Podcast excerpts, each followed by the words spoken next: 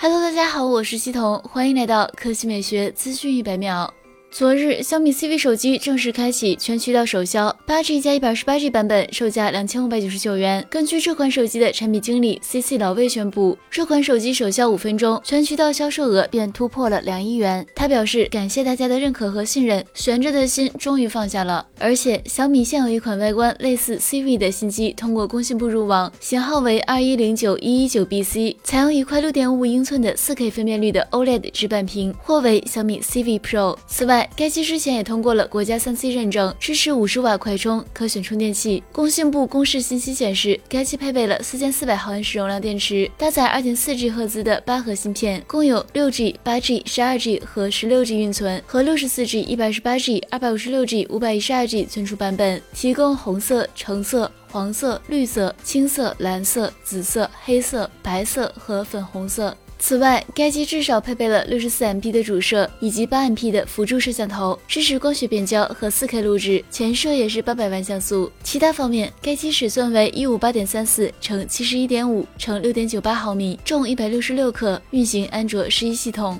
好了，以上就是本期科技美学资讯百秒的全部内容，我们明天再见。